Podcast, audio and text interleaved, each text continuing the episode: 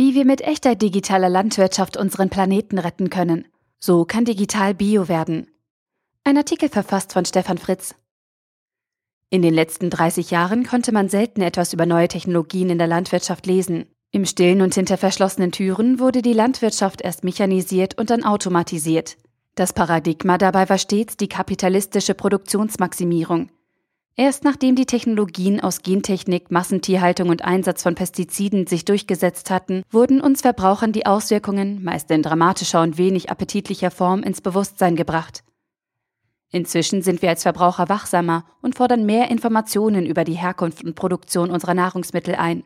Ob es an der deutlicheren Nachfrage liegt oder dem gesteigerten Bewusstsein gegenüber Gründern. In den letzten Monaten konnten wir jedenfalls ab und zu etwas von neuen Technologien in der Landwirtschaft lesen. Die Digitalisierung hält Einzug bei unseren Bauern. Schon entdecken die Investoren einen neuen Markt. Die Startups sprießen und auch die großen Anbieter von Landmaschinen wissen, was zu tun ist. Die Imageprobleme der letzten Automatisierungswelle scheint es mit der nun anrollenden Robotisierung der Landwirtschaft nicht zu geben. Denn Digitalisierung kann ja nicht schmutzig sein. Software für die Feldarbeit, Precision Farming.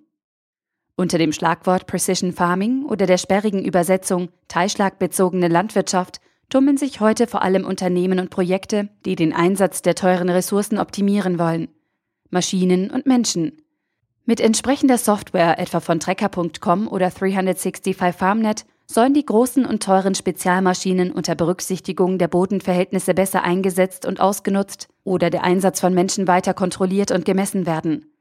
Damit ist die Landwirtschaft über ihren schmutzigen Umweg der Optimierung des Produktionsgüter Pflanze und Tier jetzt da angelangt, wo der deutsche Maschinenbau schon vor ein paar Jahren stand und sucht nach der nächsten intelligenten Optimierung von Mensch oder Produktionsmaschine. Smart Farming als intelligente digitale Lösung für Nachhaltigkeit.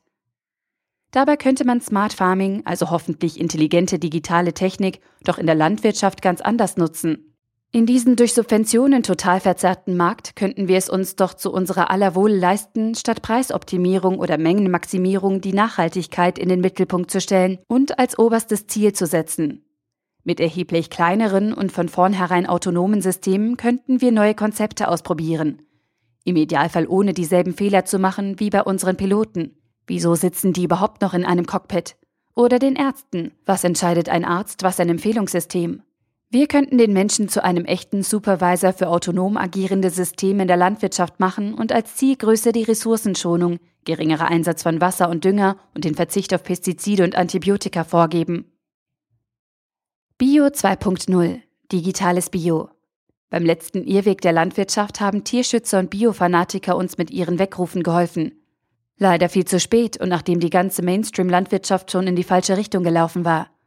Die Frage ist also, ob Digitalisierungsexperten es schaffen, Unternehmen und Startups dahin zu bringen, jetzt und heute wirklich intelligente digitale Landwirtschaft auf ihren Feldern zu züchten und einzusetzen, statt durch Digitalisierung einfach wieder mal die Menschen und Maschinen zu optimieren. Vielleicht können wir auch als Verbraucher einen Beitrag leisten, indem wir in Zukunft fragen, ob die Produkte im Supermarkt aus intelligenter digitaler Landwirtschaft stammen. Nachhaltige Erzeugung mit Bio 2.0 Jetzt wäre der richtige Zeitpunkt für neues digitales Bio. Der Artikel wurde gesprochen von Priya, Vorleserin bei Narando.